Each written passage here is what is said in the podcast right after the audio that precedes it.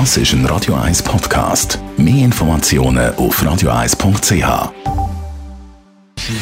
Gesundheit und Wissenschaft auf Radio 1. Unterstützt vom Kopfwehzentrum Irlande Zürich. www.kopfwww.ch Trends im Bereich der Kommunikation für das Jahr 2021. Um das geht Die Akademische Gesellschaft für Unternehmensführung und Kommunikation Leipzig hat verschiedene Studien analysiert, die es gibt zu dem Thema von verschiedenen Wissenschaftlern, von verschiedenen Unis und äh, hat das zum Thema Kommunikation ein bisschen zusammengefasst. Man hat da im Rahmen von einem Trendradar verschiedene Aspekte, die immer wichtiger werden in Zukunft, da aufzeigt. Neben der virtuellen Kommunikation, die in dieser Pandemie natürlich ein grosses Thema ist, gibt es andere verschiedene Punkte.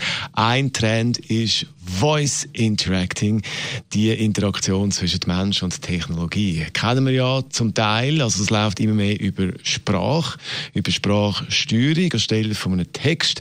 Vieles ist uns da bereits schon vertraut, zum Beispiel Voice Assistants wie Siri, Alexa und wie sie alle heißen, kennen wir von unserem Smartphone, Laptop oder Smart Speaker.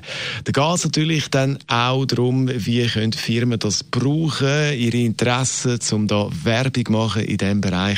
Aber der Trend beim Voice Interacting ist klar, mit äh, Sachen reden, eben nicht nur mit dem Smartphone oder einem Lautsprecher, sondern auch zum Beispiel mit dem Auto. Da gibt es ja verschiedene Modelle, wo man bereits schon mit Sprachsteuerung einiges kann machen und mit dem Auto reden.